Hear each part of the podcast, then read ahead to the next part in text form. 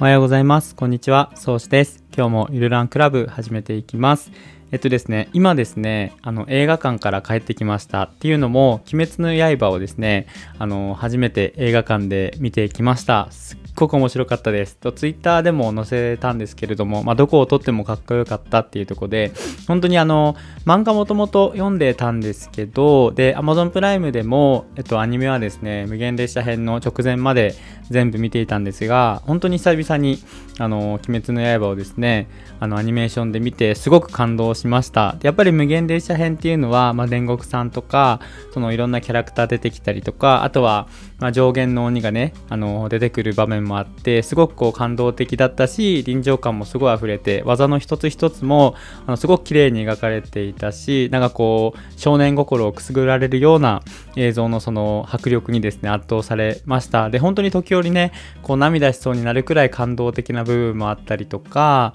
なんかこう、いろんなそのキャラのね、感情の移り変わりとかを、こう体感できてめちゃくちゃあの面白かったしあのやっぱり中には笑いもあったりしてあのよかったです。で映画館もねあの今は、まあ、ソーシャルディスタンっていうところで、まあ、一席空きで座っていたので、まあ、人はたくさんいたんですけれどもなんかこう変な圧迫感もなくすごくこう快適なあの映画を見ることができてすごく充実していました本当に久々に映画館に行って映画を見ましたね。うん、で本当にアニメの映画だと「まあ、君の名は」とか「天気の子」とか以外ではあの本当にめちゃくちゃ久しぶりに見たんですけどやっぱりいいですね。であのー来られている方も、まあ、家族連れ子供連れの方々が多いのかなと思ったら意外とあの大学生とか同じくらいの年代の人とかもうたくさんいてですね。まあすごいやっぱりあの万人に受ける漫画なんだなと思って改めてあのすごく人気なあのアニメなんだなっていうのをあの体感することができました。皆さんもぜひ見に行ってみてください。えっと初めての方でも全然楽しめると思うしもしあの Amazon プライムとか登録している方であればあのアマプラでねあの20話ぐらいまで見れるのでそれ見ていくと本当にあのより感動すると思います。で僕もですねアマプラであの20話全部見た後に漫画全巻買ったんですけれどもそのくらいこうドハマりするあのアニメなのでぜひ皆さんもあの鬼滅の刃あと映画とねあのアニメ漫画ぜひ皆さん見てみてください。ということで今日も早速お話ししていきます。はい、ということで、えっと、まあ、映画の話もしたので、今日はちょっと座り方の話していこうかなと思います。で、映画館も含めて長時間ずっと座っていると、あの、映画中、僕ですね、こう、ずっと背もたれに寄りかかって、少しずつこう、お尻が前に行って、こう、ずっこけたような姿勢になる。いわゆるそれが仙骨座りっていうんですけれども、そういう座り方になっていました。まあ、それが一番楽だし、こう、なんていうのかな、なかなか表現するのって難しいんですけどその仙骨座りっていうのはあの座面、まあ、お尻と背もたれがすごくこう距離の空いた状態。まあよく表現するのはずっこけたような姿勢っていう風に表現するんですけれども、まあ、前にねずり落ちそうな姿勢なんですけどこれが仙骨座りって言って結構ねこの座り方楽だしあの力が抜けてくるとみんなこう背中が丸まってお尻が少しずつ前に出てグデーンみたいな感じの座り方される方非常に多いし僕もそうなっているし普段も長時間座っているとそういう姿勢になっていることが多いです。でそれを仙骨座りって言って結構ですねこれが体に良くないし結構腰に負担がかかる姿勢なので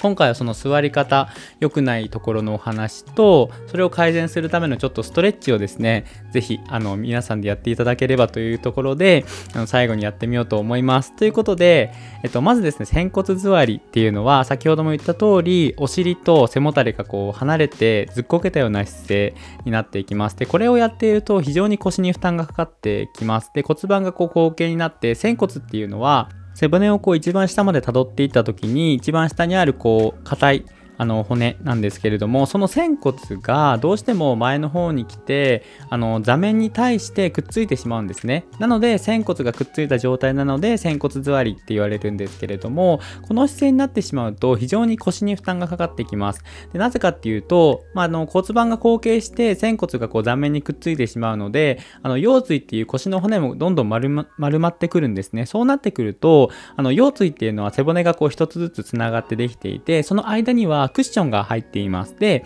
そのクッションの後ろの方にすごく圧力がかかるんですね。と、皆さんも想像していただければと思うんですけれども、まあ、クッションに座って前の方に座ると後ろの方っていうのはすごくパンパンになるじゃないですか。そういう状態が、まあ、腰椎のその間のクッションに起こります。そうすると、どうしても後ろの方にずっと圧力がかかるので、それがあの悪化した状態っていうのがヘルニアになります。ずっと圧力がかかって、それがこうついに破けた時に神経に触れて痺れだったり痛みになると。これがヘルニアなんですけれども、そういうリスクも抱えているのがこの仙骨座りです。なので、仙骨座りはどうしても避けた方がいいです。そして、まあ、その腰に負担がかかるのももちろんそうなんですけれども、仙骨座りになるとお腹の力がどんどん使われなくなっていきます。こう楽をしてですね、骨で支えるので、どうしてもお腹の力とか筋肉で支えずに、あの、以前も話したコアカプセルみたいなところが機能しなくなって、それでまた余計にね、腰に負担がかかって悪循環になるので、どうしてもそのコアカプセルっていうのは、はまあ、自然に作られているコルセットとかとも言われるんですけれども、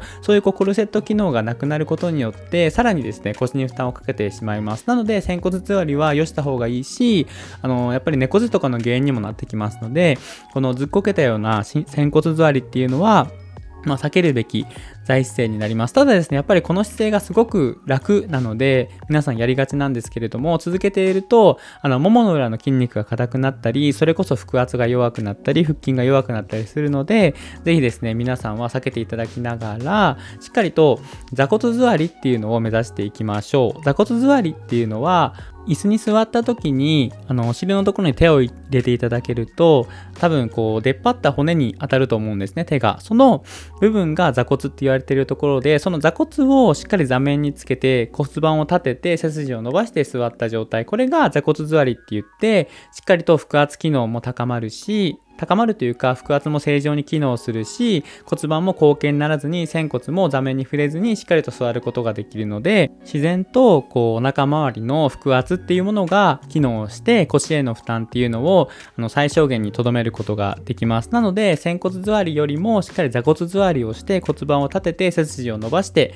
胸を張って座った姿勢っていうのをぜひですね心がけてみてください。で仙骨座りになってくるとどうしても骨盤が後傾してくるのでもものの裏の筋肉が非常に硬くなりやすいです。で、逆にそれで悪循環になって骨盤を前傾することができなくて、それこそ座骨座りみたいな正常な姿勢ができないみたいなことにも陥りかねないので、最後にですね、ももの裏のストレッチを、あの、音声で解説して終わりにしていきたいと思います。ゆるらんクラブはい。ということで、最後にですね、皆さんで、ももの裏のストレッチをやってみましょう。まずですね、椅子に座ってください。椅子に座った状態で、右足のももの裏を伸ばしたいときは、右足を伸ばします。で、かかとを床につけた状態で、つま先を上に立てて、あの、右足がしっかり伸びて、左足は曲がった状態で座っています。で、腰に手を当てていただいて、しっかりと骨盤を立てます。その後に、お辞儀をするように体を前に倒していきます。で、骨盤もしっかりと前傾させて、ぐーっと前にお辞儀していくと、右足のももの裏がぐーっと伸びてくるのを感じることができると思います。で、その姿勢でちょっと痛気持ちいいぐらいで、まあ、10秒から20秒ぐらいカウントしていただいて、また背筋を伸ばして骨盤を元の状態に戻すと、これを繰り返してあげることで、右のももの裏がストレッチされます。で、こうしていくと、その仙骨座りになってから起きやすいハムストリングスの硬さっていうのを解消することができますので、もしですね、気になる方は、あの、デスクとかで座っている時に、モーノラのストレッチやってみてください。そして、その後にしっかりと座骨座りを意識して骨盤を立ててですね、背筋を伸ばしてピンと座っていただけると、まあ、こう、腰痛予防だったりとか、ま不良姿勢の予防につながりますので、ぜひ皆さん試してください。ということで、今日はこれくらいで終わりにしていきます。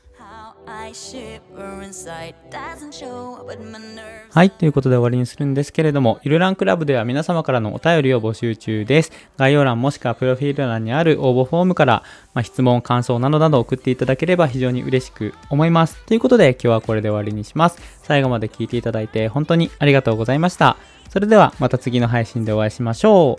う。さようなら。